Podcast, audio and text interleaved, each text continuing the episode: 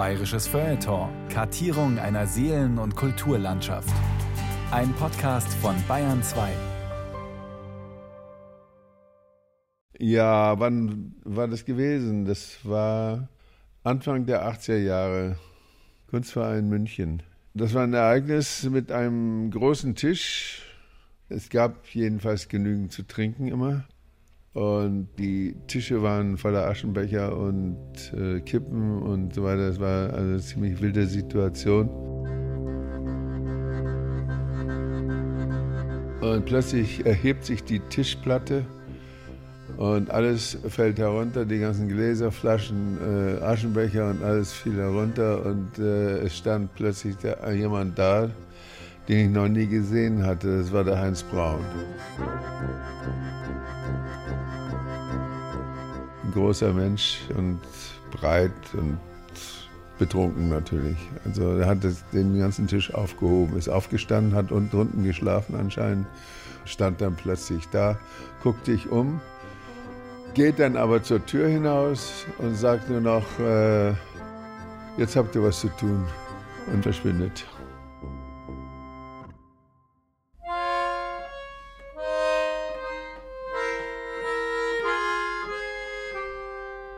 Ein Selbstporträt 1978. Öl auf Spanplatte. Heinz Braun in einem Ruderboot. Üppiger Schnauzbart, buschige Brauen über den dunklen Augen, Schlapphut auf dem Kopf. Brauns Hände, kräftige Pranken umfassen die Ruder. Die Wasseroberfläche des Sees und der Himmel verschwimmen zu einem einzigen leuchtenden Nebelblau, durchzogen von weißen und grünlichen Schlieren. Rechts oben schimmert es gelb, als würden sich Sonnenstrahlen durchs Wolkendickicht tasten. Brauns Blick ist weder zuversichtlich noch verzagt, eher abwartend. So rudert er mit dem Rücken in Fahrtrichtung ins Ungefähre, Ungewisse, vielleicht auch in die Freiheit, die ihn erwartet. Ein Jahr nachdem dieses Selbstporträt entstanden ist, hängt Heinz Braun seinen Brotberuf als Briefträger an den Nagel. Frühpension.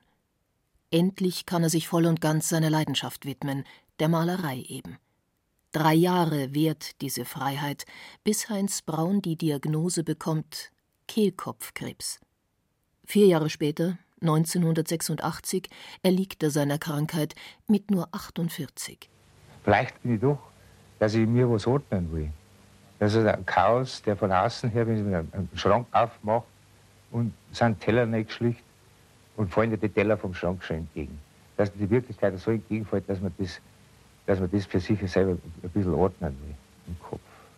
Und eine andere Farbe gibt, eine Farbe bunter macht vielleicht das Leben.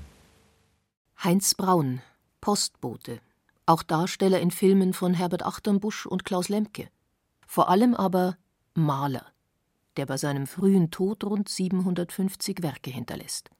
Ein genialer Künstler mit nahezu unüberschaubarem Övre, aber bis heute überschaubarem Bekanntheitsgrad.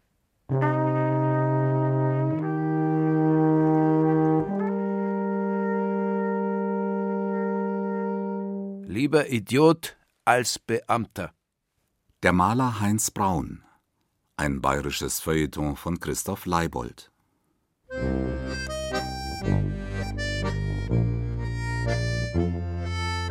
In Gauting im Würmbad, was es jetzt schon lange nicht mehr gibt, da war die Premiere vom Andexer Gefühl. Und da war Heinz Braun, da hat er ja irgendeinen Schulrat gespielt und ich war ja die Ehefrau, die den Lehrer Achternbusch mit dem großen Messer umgebracht hat. Das war ich. Und da habe ich den Heinz Braun im Würmbad das erste Mal gesehen. Und er hat mir ein bisschen erzählt, dass er eigentlich Briefträger ist. Von Malerei war gar nicht die Rede, sondern dass er der Briefträger ist und dass er auch interessante Leute, auch interessante Frauen morgens die Post bringt. Der erste Eindruck war so lustige Type. Ich wusste ja gar nicht, dass er also malt, ja. Ein richtig angenehmer, netter Bursche, der manchmal ewig gar nichts sagte und dann kamen also drei wunderbare Sätze. Es gab so eine Art Flüsterkneipe in der Nähe des Viktualienmarks. Da ging man irgendwie den Keller runter und da, glaube ich, habe ich ihn kennengelernt.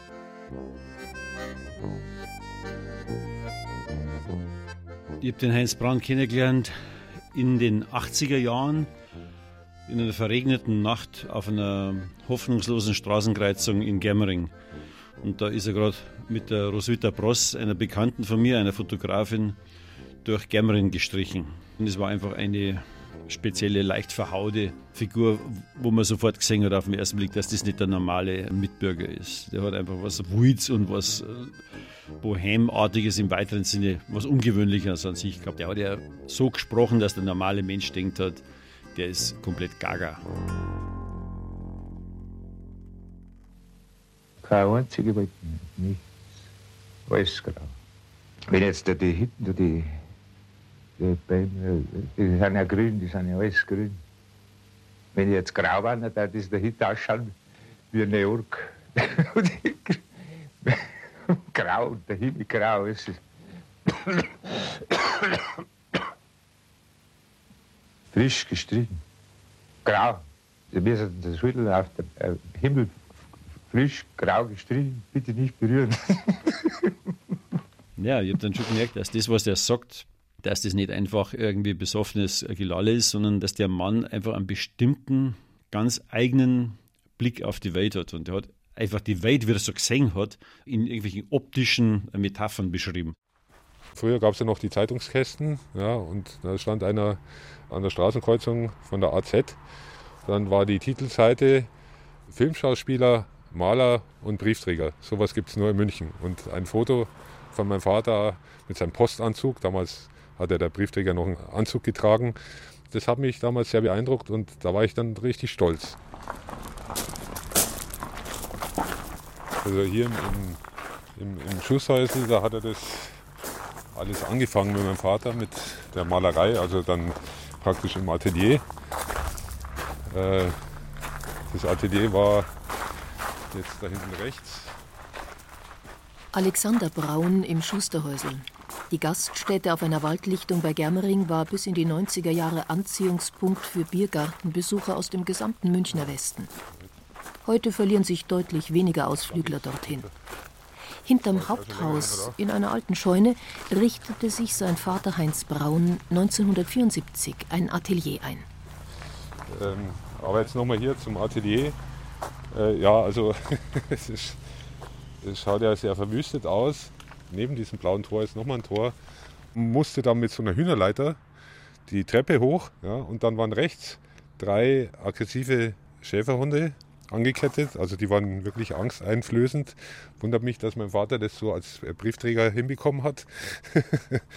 und dann war oben halt also ganz einfach, ohne große Isolierung, das äh, Atelier. Wohnhaft ist Heinz Braun zu dieser Zeit in Germering. Im alten dörflichen Teil des Orts hat er seinen Zustellbezirk als Postbote.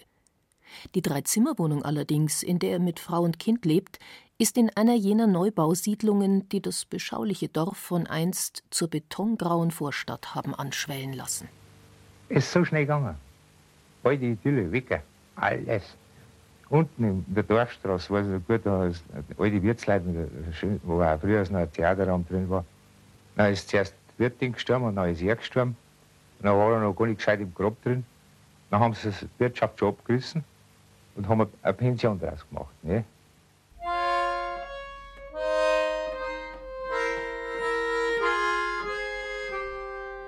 Ein Gemälde von 1971. Öl auf Leinwand. Titel Bauernhof Germering. Das Bild zeigt fotorealistisch im Stil eine Bauernfamilie auf ihrem Hof, wie eingeklemmt zwischen Bauernhaus und Stall. Dahinter wachsen Wohnblocks in einen bedrohlich düsteren Wolkenhimmel. Heinz Braun malt eine Welt im Wandel, in der die Gegensätze hart aufeinanderprallen. So wie in seinem Leben. Braun ist Beamter auf Lebenszeit, eingesperrt in seinem Beruf wie in das kleinbürgerliche Familienleben. Ein Familienfoto von 1968. Brauns Frau Elisabeth in der Germeringer Wohnung kurz nach der Geburt von Sohn Alexander.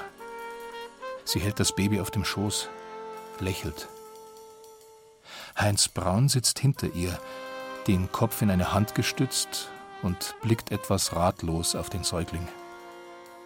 Vor den Fenstern hängen Spitzengardinen. Die kleinbürgerliche Aufgeräumtheit der Wohnung riecht eher nach Bonawachs und Möbelpolitur als nach Ölfarbe und Lösungsmittel. Kaum verwunderlich, dass sich Heinz Braun einen anderen Ort suchen muss, um seine Leidenschaft auszuleben. Er war dann immer im Schusterhäusl, wenn er irgendwie gemalt hat. Und der kam dann immer nach Hause und hat die Gemälde aufs Buffet im, im Wohnzimmer gestellt und dann mich und meine Mutter nach der Meinung gefragt. Ja. Da kam es aber dann oft schon auch dann wieder zum Eklat, ja, weil meine Mutter dann, wenn sie irgendwas gefunden hat, was ihr jetzt nicht so gefallen hat, dann zu dem Bild hingegangen ist und dann mit dem Finger gezeigt hat, ja, das könnte man anders machen oder besser oder und dann halt mit dem Finger in die Farbe, in die frische Ölfarbe äh, kam und äh, das war natürlich nicht so gut.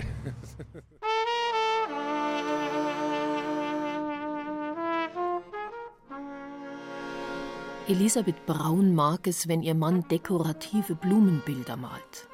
Als seine Malerei jedoch freier, ungestümer, expressiver und weniger gefällig wird, tut sich eine unüberbrückbare Kluft zwischen den Eheleuten auf.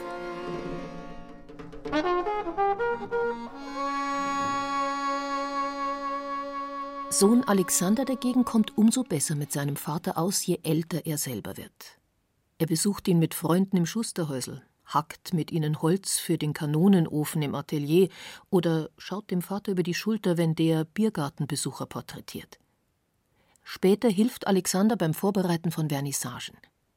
1984 schreibt Heinz Braun seinem Sohn eine Entschuldigung für die Schule. Sehr geehrte Frau Brüner, da ich eine Ausstellung am Freitag habe, musste mir mein Sohn bis spät in die Nacht berahmen helfen. Ich hoffe auf Ihr Kunstverständnis. Freundliche Grüße, Heinz Braun. Bei anderer Gelegenheit, als Alexander in der Schule beim Spicken erwischt wird und einen Sechser kassiert, schickt Heinz Braun die Schulmitteilung an die Lehrerin zurück und quittiert deren Verhalten seinerseits mit einer Sechs. Das ist fast ein bisschen inkonsequent, hat er doch seinem Sohn bei anderer Gelegenheit erklärt. In der Schule, wenn ich einen Einser kriege, dann kriege ich ja Watschen und wenn ich einen Sechser schreibe, dann kriege ich 10 D-Mark.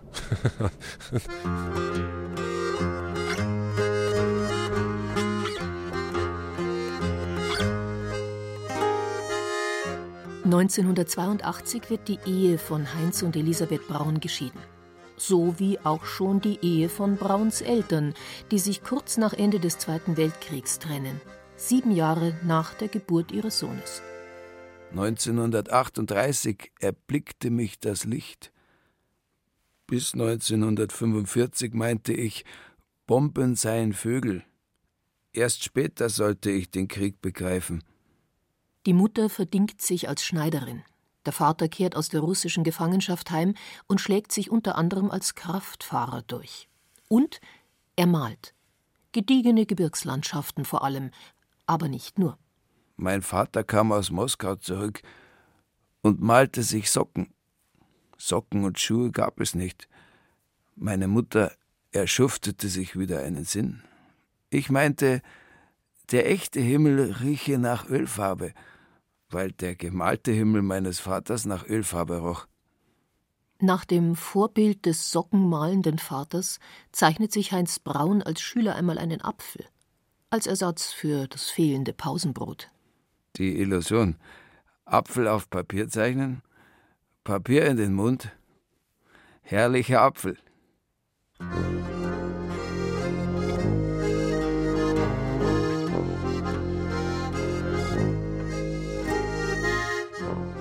In den 50er Jahren lässt sich Heinz Braun zum Postschaffner ausbilden, wie damals die unteren Dienstgrade heißen. Weil es noch keine Postleitzahlen gibt, muss er 600 Ortsnamen auswendig lernen. Im Postsportverein ist er als Ringer, Boxer und Mehrkämpfer aktiv. Über den Sport lernt er Heinz Zamitzer kennen, der später Kulturdirektor im Münchner Kulturreferat werden sollte. Zamitzer erkennt Brauns Begabung und ermuntert ihn, Museen zu besuchen, um dort Gemälde zu kopieren und so sein Talent weiter zu schulen. Er hat also primär eigentlich Impressionisten sich ausgesucht, Monet, Cézanne und das, was er eben hier in den Museen sehen konnte. Also nicht die alte Kunst, sondern Impressionisten vorwiegend. Erzählt die Kunsthistorikerin Verena Bocon. Er hat natürlich auch bayerische Motive, das war vielleicht durch seinen Vater beeinflusst, der so ein Maler der bayerischen Idyllen vielleicht war. Er sowas am Anfang auch gemalt, da sind Bilder dabei. Es ist wirklich so die Lern- und Probephase und passt jetzt zu seiner späteren Kunst so gar nicht.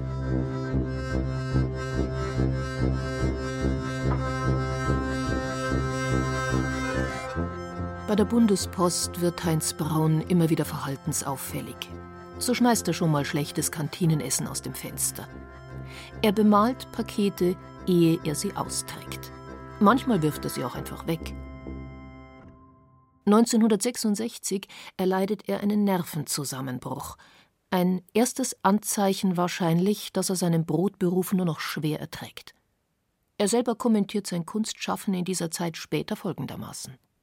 Mystische Formen, chaotische, morbide Bilder. Das ist ja ein Schlachtfeld. Vielleicht ist auch das, kann man vorstellen, wie man so in unserer Zeit, wie man weißt du, das Gefühl hat, dass wir wie Raketen durch unser Jahrhundert durchgeschossen werden. Das ist äh, kurzes, das Staccato, das halbe das abhackt, die halbe Schnee muss was passieren. Das, das, das webselt in einem Menschen, das und das und das und das. das, Heinz Braun ist groß, kräftig, trägt die Haare lang.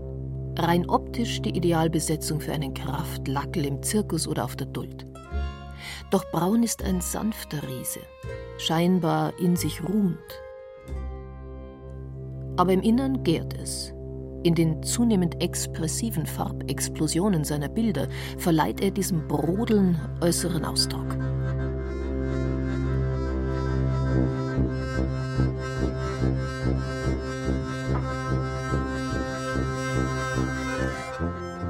Also ungemischte, klare Farben aufs Papier setzen, mit, mit, mit, vielleicht mit Finger, mit Spachtel arbeiten, spontane Malweise, das ist ja seine Hauptkunst. Man sieht interessanterweise bei manchen frühen Bildern schon, dass er, obwohl die eben noch in den 70ern entstanden sind, also früh, wo er noch sehr akribisch auch gemalt hat zum Teil, realistisch, dass er da aber schon Bilder malt, die auf diese spätere spontane Malweise hindeuten. Also das war schon, finde ich, in ihm angelegt und es wurde dann einfach noch freier gesetzt. Eine Entwicklung, die mit drei Schlüsselerlebnissen im Leben von Heinz Braun zusammenhängt. Zum einen besucht er 1972 die Documenta 5 in Kassel. Die fotorealistischen und surrealistischen Arbeiten, die er dort sieht, beeindrucken ihn tief. Zum anderen freundet sich Braun mit dem kroatischen Maler, Autor und Filmemacher Vlado Christel an. Christel, der als Anarchist der Fantasie gefeiert wird, stammt aus Zagreb. Er ermutigt Braun zum Malen ins Freie zu gehen. Heinz Braun beginnt in der Natur und zum Teil auch mit der Natur zu arbeiten. In den späteren Jahren muss sein Sohn Alexander ihm dabei helfen. Ich war wirklich wahnsinnig oft dabei. Es hat dann schon vier, fünf Stunden dauert, also wie er in, in, in der Landschaft draußen war. Und ich habe dann praktisch die Farben ein bisschen vorbereitet. Und dann musste ich aber auch dann vom Acker Erde holen und teilweise auch Kuhmist. Ja, weil er hatte das praktisch äh, verbunden und, und dann mit diesen Materialien gemalt. Auch Sand und Mehl packt Heinz Braun auf manche Bilder. Oder Zigarettenasche. Er malt auch schon mal mit Schuhcreme oder Rotwein, was eben gerade griffbereit ist, löst sich zunehmend von seinen Vorbildern und findet, animiert von Flado Christel, immer mehr zu einem eigenen, spontanen Ausdruck. Ja, ja der Flado, ein Flado sicher eigentlich als, äh, äh, als mein, wie sagt man, Meister. Ne? Ja, der Malerei.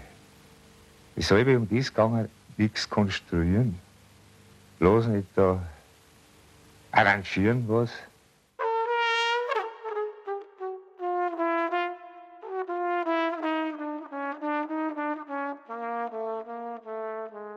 Das dritte Schlüsselerlebnis für Heinz Braun in den 70er Jahren ist die Begegnung mit Herbert Achternbusch, den er 1974 kennenlernt.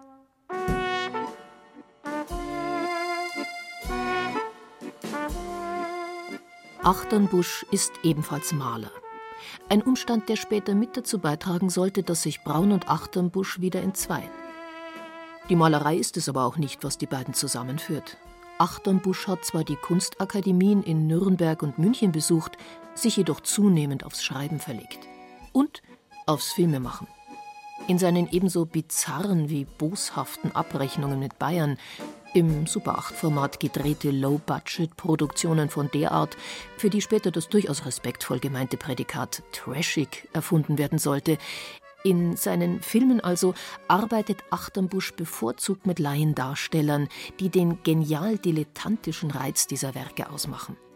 Der Hühne Heinz Braun ist da genau der Richtige. Einer, der auffällt. Eine unverwechselbare Erscheinung. Eine Null will etwas sein. Ausgerechnet ein Polizist.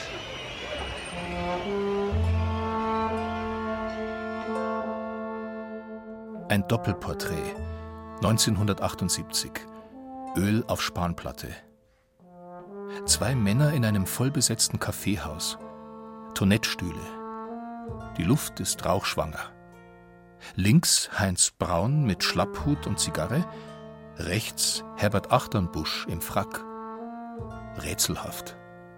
Die übrigen Personen auf dem Bild tragen ebenfalls Kleidung wie aus der Zeit um die vorletzte Jahrhundertwende.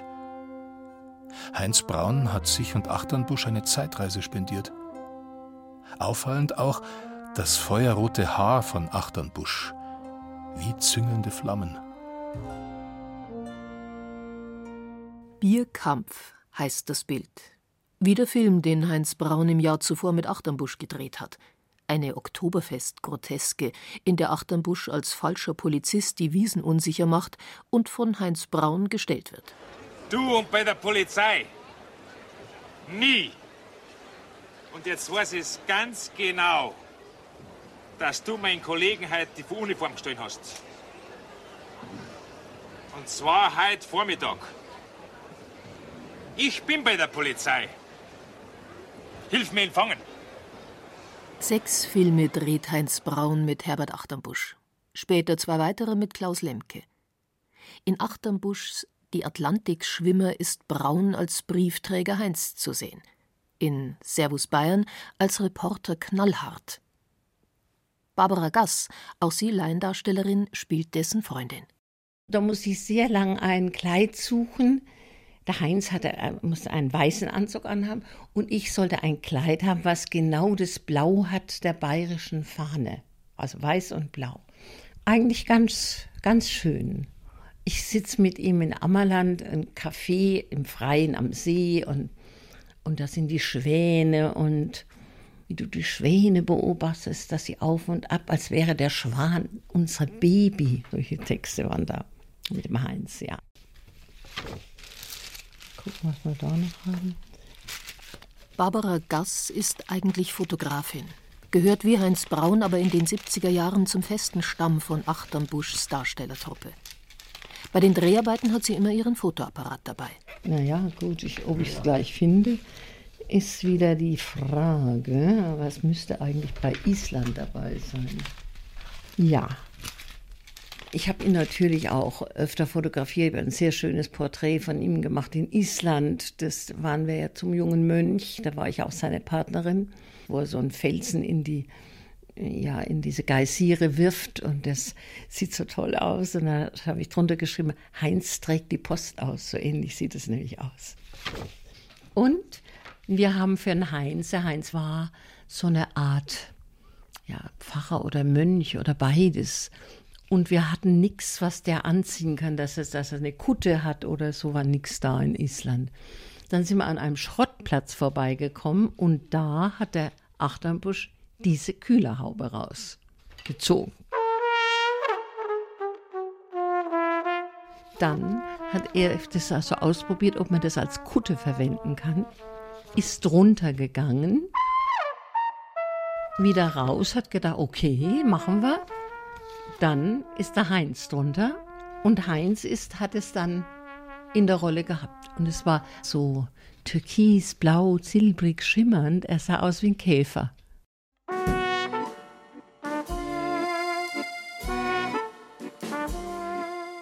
Die Begegnung mit dem anarchischen Feuerkopf Achternbusch entfacht auch in Heinz Braun einen Widerstandsgeist, der bis dahin, wenngleich nicht auf Sparflamme, so doch längst noch nicht lichterloh gebrannt hat. Braun lernt die bayerische Bohème jener Zeit kennen. Schauspieler wie Sepp Bierbichler und dessen Schwester Annemel. Die Fotografin Roswitha Pross, später die Musiker Georg Ringsgwandl und Hans-Jürgen Buchner alias Heindling, Künstler und Lebenskünstler. Seinen eigenen Kleinfamilienalltag und die Berufsroutine des Postlers empfindet Heinz Braun vor diesem Hintergrund zunehmend als Gefängnis.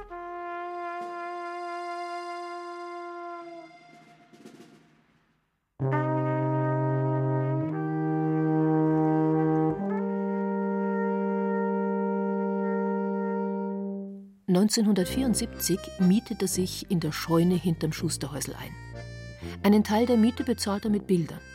Das Atelier im Wald wird sein künstlerisches Refugium, obwohl es erst etliche Jahre später ordentlich ausgebaut wird. Anfangs ist es äußerst karg eingerichtet. Nur ein Kanonenofen und ein paar Styroporplatten an den Wänden schützen vor Wind und Wetter. Überall stehen Bierdosen und Schnapsflaschen herum. Das Atelier ist der radikale Gegenentwurf zum pedantisch aufgeräumten Spießbürger zu Hause in der Mietskaserne. In der Schusterhäuselscheune kann Heinz Braun in Ruhe malen und Besuch empfangen. Zum Beispiel von Jürgen Serke. Der Sternjournalist ist regelmäßig zu Gast im Atelier von Heinz Braun. Da pfiff der Wind oben durch die äh, Dachziegel. Und das Problem war halt erstmal äh, dahin kommen. Nicht, da lag an einer sehr langen Kette ein scharfer Hund. Und äh, Heinz Braun ist ja auch kein Freund von Hunden, wie kein Briefträger.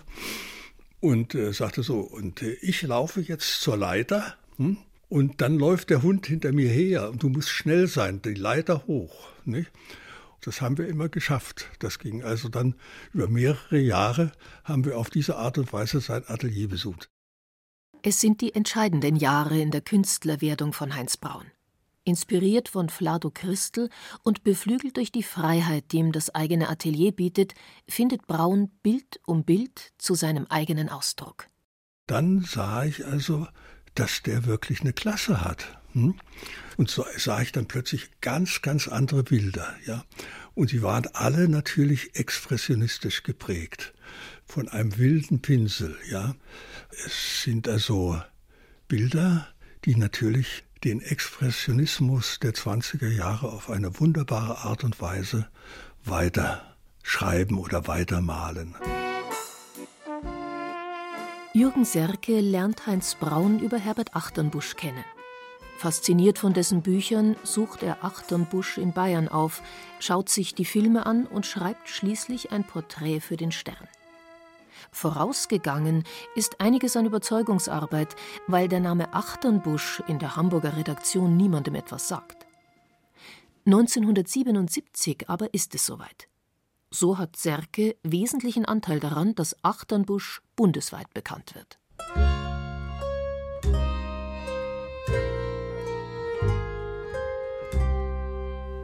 Bei Heinz Braun ist es schwieriger. Serkes Kollegen beim Stern bezweifeln, dass ein kauziger bayerischer Provinzmaler die Leserschaft interessiert. Erst einige Jahre später, da ist Braun schon an Krebs erkrankt, wird die Redaktion Serke mehrere Seiten für ein Künstlerporträt einräumen, das sich für den Künstler stark verkaufsfördernd auswirken sollte. Vorerst aber verdient Heinz Braun allenfalls bescheiden an seiner Kunst trotz erster Ausstellungen, die sein Freund Achternbusch argwöhnisch beobachtet. Brauns Bilder, sagt Achternbusch, würden nichts taugen. Braun verstehe nichts von Fläche. Achternbusch hielt sich auch für einen großen Maler, nicht? Und alles, was also seine Einzigartigkeit bedrohte, war für ihn also äh, eine gefährliche Geschichte. Nicht? Es fand also eine Entfernung von Achterbusch statt. Und das war natürlich ein Segen für Heinz Braun. Nicht? Da zeigt er dann, dass er ein Eigner ist. Natürlich ist er, Heinz Braun ist der größere Maler.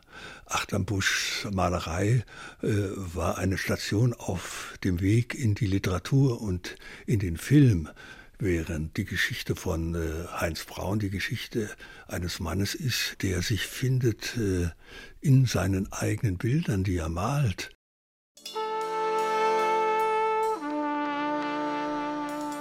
Die Entfremdung von Achternbusch geht einher mit der vollständigen Emanzipation Heinz Brauns. Vom Faktotum des Filmemachers zur eigenständigen Künstlerpersönlichkeit. Ich will nicht mehr der vom Herbert sein. Ich bin Heinz, erklärt Braun im Sternporträt von Jürgen Serke. 1978 spielt er seine letzte Rolle bei Achternbusch, den Chefarzt Froschauge im Film Der Comanche. Im selben Jahr scheidet er aus dem Postdienst aus. Eine Gehbehinderung, zurückzuführen auf eine frühe Sportverletzung, erlaubt es ihm, in Frühpension zu gehen. Heinz Brauns lakonischer Kommentar Lieber Idiot als Beamter.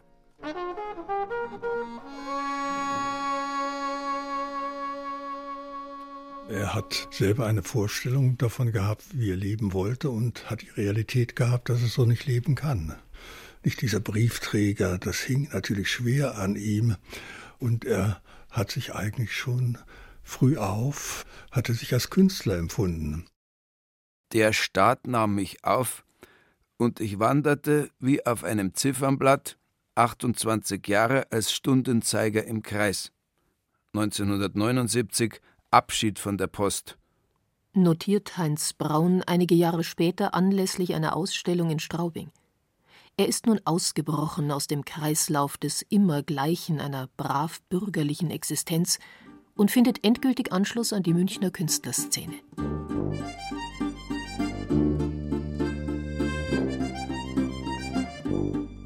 Ich denke, es gab diese Diskrepanz mit dem früheren Leben und der Frau, er erzählte, als er noch Postbote war, wenn er nach Hause kam, stand die Frau am Fenster und hat schon auf ihn gewartet und hat gewunken und dann kam er irgendwie nach Hause und es gab was zu essen. Also es ging nicht mehr so richtig. Es, er hatte natürlich auch jetzt durch die Achternbusch-Geschichten ein völlig anderes Leben.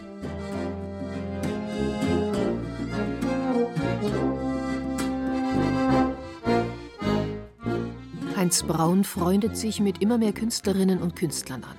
Mit der Malerin Beate Passo zum Beispiel oder dem Galeristen Klaus Lehr. Braun wird Teil dieser Szene und bleibt doch anders als die anderen. Er ist, äh, wie sagt man, ein, äh, ein Naturereignis. Also einer, der nicht anders kann, als zu malen. Das ist ein, wie sagt man, ein, ein Originalkünstler. Er hatte das alles so schon im Blut. Das war einfach nur wie aus einem Gefängnis heraus, wie aus einem Hirngefängnis irgendwie raus. Ne?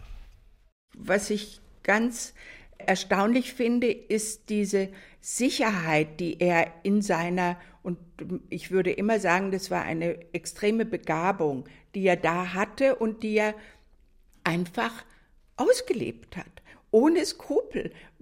Unser eins hätte immer gedacht, oh Gott, jetzt darf ich das, darf ich da jetzt noch gelb und rot drüber malen, das geht doch gar nicht. Und wo jeder von uns, also jeden Pinselstrich vorher, passt er ins Konzept oder nicht und man wahnsinnig verkopft an die Sachen ranging und er einfach gesagt hat, Beate, jetzt mal mal was, jetzt mal mal was. Das war einfach, dass es das gibt und dass das geht und dass das nicht so akademisch sein muss. Das war irgendwie faszinierend.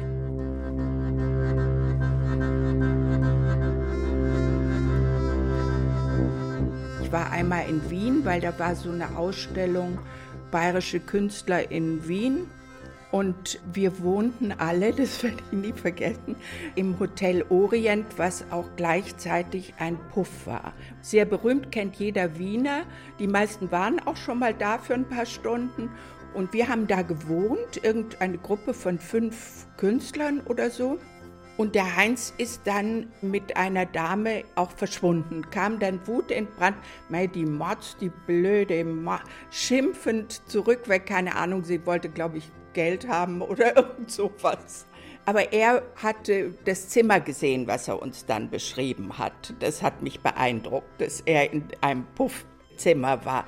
Er war in dem Whirlpool-Zimmer.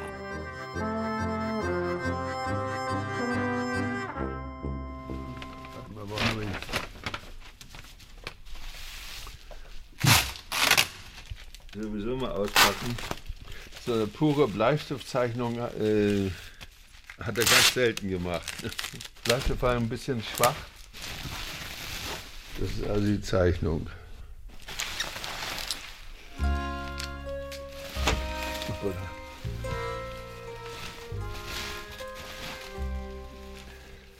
Eine großformatige Skizze.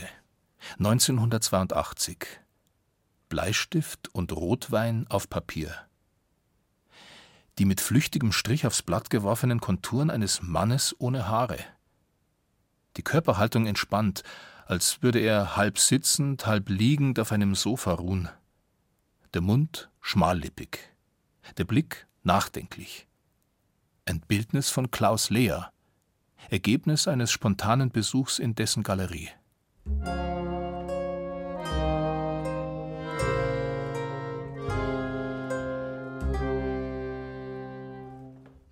Ich hatte keine Farben in der Galerie. Und er sagte, hast Farben, hast Farben. Und ich habe eine große Bögen Papier gehabt. Und dann hat er einen Bleistift genommen und Wein. Mit, mit Bleistift und Wein hat er mich porträtiert. Und dann gucke ich mir das an, ohne Kommentar. Und er interpretiert das so, dass ich mich mit dem Porträt nicht anfreunden könnte. Da steht auch ein Bleistift oben drüber. Mit seinem Gesicht kann er sich nicht anfreunden steht drum. Das stimmt eigentlich gar nicht, aber so hat es gefühlt, weil alle anderen gemeckert haben. Also das, ich fand es ganz in Ordnung eigentlich so. Porträts nehmen breiten Raum im Werk von Heinz Braun ein. Er malt seine Eltern und seinen Sohn, Künstlerfreunde wie Flado Christel oder Roswitha Pross. Dem Musiker Heindling setzt er auf einem Bildnis für das Plattencover der Single Du Depp rote Teufelshörner auf. Ich glaube, er wollte eigentlich, also bei den Porträts, und er hat ja ganz viele Porträts gemacht, die Leute wirklich erfassen. Also nicht ein Bild, was er äh, schon was er gesehen hat, aber auch was er noch dahinter gesehen hat. Also er hat schon auch interpretiert. Er hat nicht jetzt versucht, die Foto realistisch nachzumalen. Man merkt, wenn er Konflikte hatte oder sowas mit den Leuten, in den Bildern auch. Auch der konfliktträchtige Kampf der Geschlechter ist immer wieder Thema von Heinz Brauns Malerei. Nackte Leiber, das Viehische, Animalische von Mensch und Kreatur. Virile Stiere und fette Schweine bevölkern sein Werk, ebenso wie Boxer, Armdrücker und Ringkämpfer. Und regelmäßig porträtiert Heinz Braun auch sich selbst. Mit Mütze in pastellfarbener Winterlandschaft – mit geringeltem Hemd, schwarzer Weste und wehendem Haar als Clownsfigur. In der Badehose vorm Meer, aber auch in der Badehose auf einem winterlichen Feld, schlotternd abgemalt vom eigenen Spiegelbild in einer Autowindschutzscheibe. Die Landschaft wackelt, heißt dieses Bild. Selbstbildnis im Acker ein anderes. 1982. Mischtechnik mit Erde auf Spanplatte. Ein ungepflügtes Feld, braune Furchen. Am Horizont das letzte matte Gelb einer untergegangenen Herbstsonne. Und in den Furchen liegend, beinahe wie untergepflügt, Heinz Braun im braunen Mantel. Die mächtigen Hände ruhen über Kreuz auf dem Bauch. Geschlossene Augen, friedlicher Gesichtsausdruck. Ein trauriges Bild, aber auch ein tröstliches. Ich denke, das ist einfach die Feststellung und die Verarbeitung dessen ist, was jeder ähm, einsichtsfähige Mensch sieht.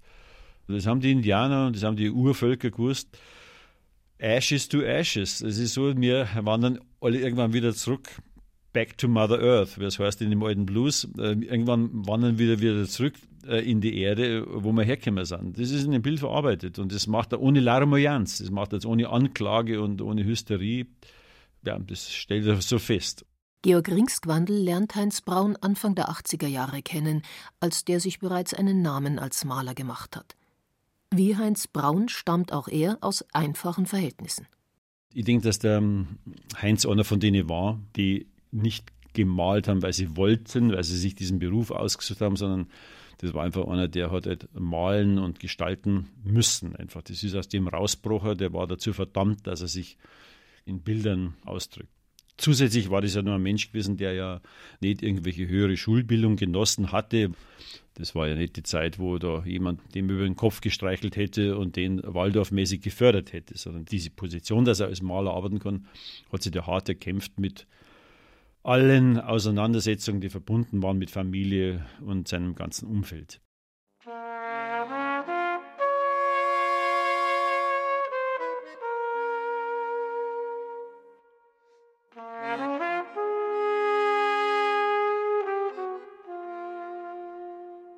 Das Selbstbildnis im Acker entsteht 1982, in dem Jahr, als bei Heinz Braun Kehlkopfkrebs diagnostiziert wird. Als würde der Stundenzeiger, der ihn einst im Kriechgang durchs Briefträgerleben begleitet hat, plötzlich im Tempo eines Minuten- oder gar Sekundenzeigers übers Ziffernblatt der Lebensuhr jagen, malt Braun nun mehr denn je. Was möchte ein Künstler tun, wenn er so in so eine Situation kommt? Ja, man, wenn dann der Tod vor der Tür steht, dann äh, ist vielleicht die beste Möglichkeit, dass du die Bilder, die du noch im Kopf hast, dass du die noch gestaltest, solange du kannst. Ich denke, es ist die beste Art und Weise, darauf zu warten, dass der Sensenmann vorbeikommt. Und das hat er gemacht. Im Jahr von Brauns Krebsdiagnose bringt Jürgen Serke das bereits erwähnte Künstlerporträt im Stern unter.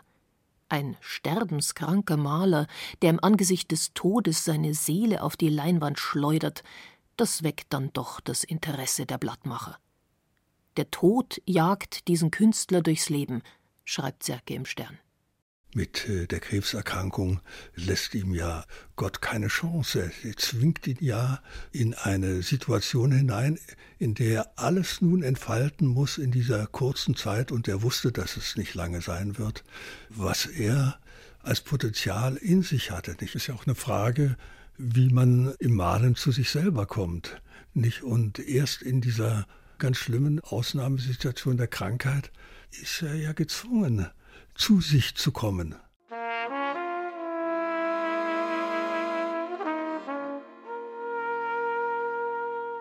In Heinz Brauns letzten vier Lebensjahren wechseln sich Krankenhausaufenthalte, Operationen, Chemotherapien und Bestrahlungen ab mit Phasen, die Linderung bringen ja sogar auf Heilung hoffen lassen.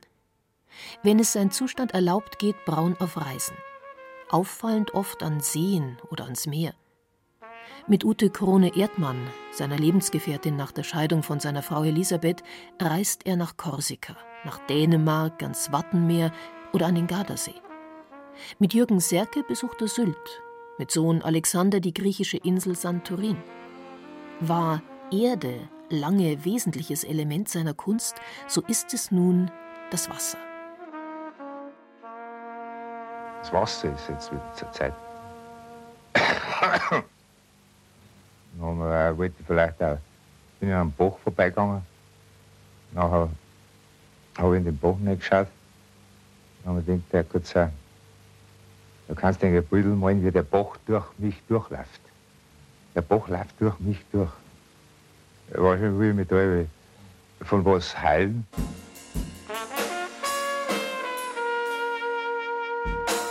Je merklicher die Aussicht auf Heilung schwindet, desto besessener malt Heinz Braun, als würde er in der Kunst sein Heil suchen. Sein fast schon maßloser Schaffensdrang ist womöglich auch ein Stück Selbsttherapie für die eigene geschundene Seele. Auf Santorin erzählt Alexander Braun, habe sein Vater von früh bis spät gemalt. Die gemeinsame Reise dorthin im Frühjahr 1985 ist eine der letzten, die Heinz Braun unternimmt. Danach begibt er sich zweimal zur Behandlung in die Klinik von Julius Hacketal, in der Hoffnung, dessen alternative Heilmethoden könnten ihm helfen. Braun malt auch hier. Als er Kuhmist für seine Bilder herbeischafft, bekommt er Ärger und geht. Man hat ja auch äh, mit ihm über die Krankheit selber wenig sprechen können. Nicht? Also, das hat er alles mit sich selber ausgemacht.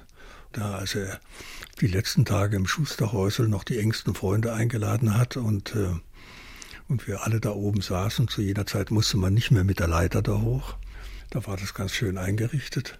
Und wie er dann äh, die Leute verabschiedet und sie gehen alle und ich bleibe noch und wie er dann auf einmal explodiert. Nicht, äh, du kannst nicht mitreden. Nicht, also du beobachtest mich ja nur. Das ist alles ganz schrecklich. Und dann hat er das ganze Atelier zerstört und äh, hat die Bilder zerschlagen und alles und so weiter. Aber niemand konnte ihm helfen. Im Herbst 1985 muss Heinz Braun ins Klinikum Großhadern zur Behandlung. Vor Weihnachten noch einmal. Die letzten Lebensmonate wird er mehr oder weniger dort verbringen. Dann war ich im Krankenhaus in München und habe ihn noch besucht. Wir wussten beide, dass das jetzt äh, unser Abschied gewesen ist und da war er völlig ausgezehrt. Er hätte ja doch so gerne gelebt. Also er war ein lebenssüchtiger Mensch, kann man sagen. Vielleicht äh, kam das gerade durch die Krankheit zum Ausdruck, dass er eigentlich ein lebendiger Mensch war. Bei einem von diesen Besuchen zum Beispiel hat er in so einer Nierenschale oder dann aus Zellstoff, also dieser, diesem billigen, einfachen Zellstoff, den man verwendet, um zum Beispiel Patienten abzuputzen und so. Und aus dem hat er ein bisschen Wasser eingeweicht und hat er da mit einer wirklich mit ein paar wenigen Handgriffen eine Kur äh, gestaltet. Ich war unglaublich, mit welcher Leichtigkeit, mit welchen paar Handgriffen plötzlich in dieser Nierenschale eine Kuh drin stand. Ja. Das war nicht einfach jemand, der bastelt, sondern der hat einfach dieses Bedürfnis gehabt und diese Fähigkeit, das zu gestalten.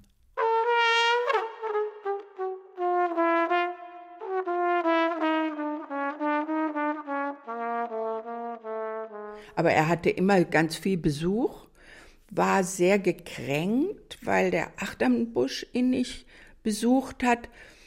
Es war wirklich eine, eine Kränkung. Also es war nicht so äh, mal der blöde Depp oder so, sondern es war schon eine Verletzung da. Er hat sich fallen gelassen gefühlt.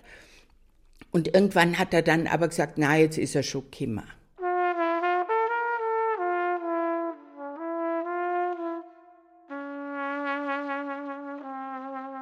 Darüber hat er sich wirklich gefreut, dass der gekommen war und, und ihm da noch ein, ein Geschenk gebracht hat. Das war für ihn eine ganz äh, ernsthaft wichtige Freude in den letzten Tagen, bin ich ganz sicher. Ja. Er war dem Weinen nach auch. Dann kam der Arzt und sagte, Sie müssen jetzt aber gehen, der, der Patient, der kann nicht so lange Besuch ertragen. Und. Dann hat er ja noch zwei Monate gelebt danach.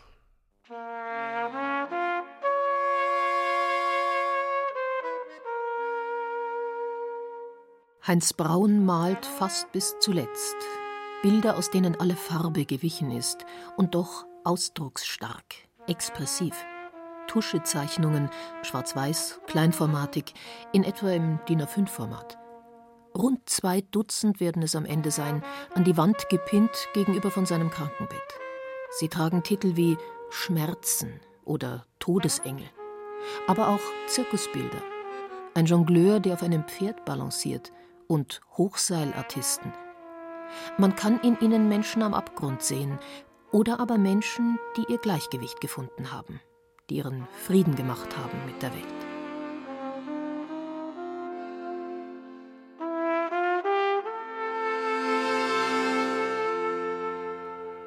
Am 13. Dezember 1985 malt Heinz Braun noch einmal sich selbst. Selbstbildnis Großhadern. Mischtechnik auf Papier. Aus tiefsitzenden, dunklen Augen blickt Heinz Braun den Betrachter an. Das Gesicht ist hager, die Haare sind noch immer lang, wirken aber schütter. Auch dieses Bild ist schwarz-weiß, aber auf der Stirn von Heinz Braun und vor allem am Hals prangen blutrote Flecken.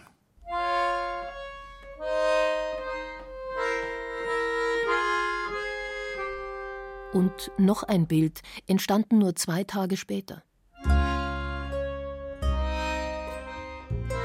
Jagdfieber Heinz Braun, Großhadern.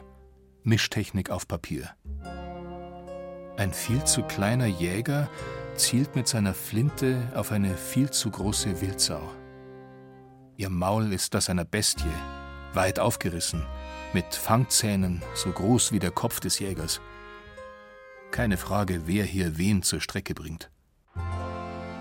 Die Wildsau den Weidmann und nicht umgekehrt. Etwa zwei Monate später hat das Ungeheuer Krebs Heinz Braun ganz aufgefressen. Er stirbt fünf Wochen nach seinem 48. Geburtstag am 21. Februar 1986 im Klinikum Großhadern. Er wird auf dem Münchner Waldfriedhof beigesetzt. Fast jeder von den wirklich immens vielen Leuten, die da waren, hatte kleine Flaschen dabei und es klackerte immer nur so auf den Sarg von kleinen Schnapsflaschen, die man ihm sozusagen mitgegeben hat. Also diese Schlange von Besuchern, die, die ging ja vom Friedhofseingang bis zum Grab, also das waren mehrere hundert Meter. Bekannte, prominente Leute aus der Filmszene und aus Künstlerkreisen, damals aus München. Dabei war es dann die schönste Leiche, wie man sagt. Da kamen riesen silberne Tabletts mit Schnäpsen angefahren, da gab es Essen. Das war eine barocke Nachfeier, da wäre gerne dabei gewesen, nehme ich mal an.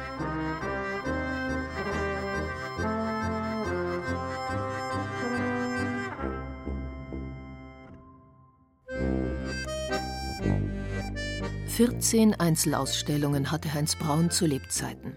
Viele der rund 750 Werke, die er hinterlassen hat, befinden sich im Besitz von Privatleuten, oft von Freunden des Malers, andere in den Beständen kleinerer Museen wie der Gemäldegalerie Dachau oder der Kunsthalle Emden. Aber auch das Stadtmuseum und das Lehnbachhaus in München besitzen Bilder von Heinz Braun. Immer wieder gab es auch Ausstellungen der Werke nach Brauns Tod, zuletzt im Museum Fürstenfeldbruck.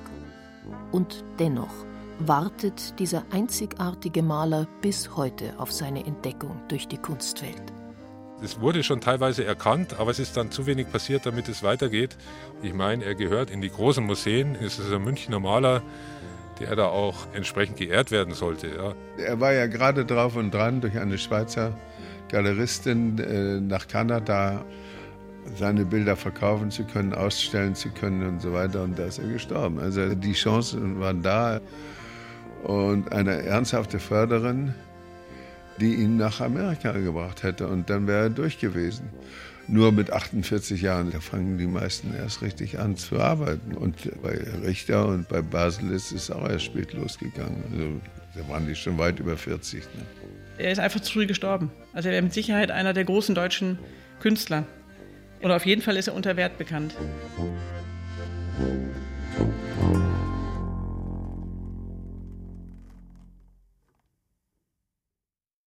Lieber Idiot als Beamter.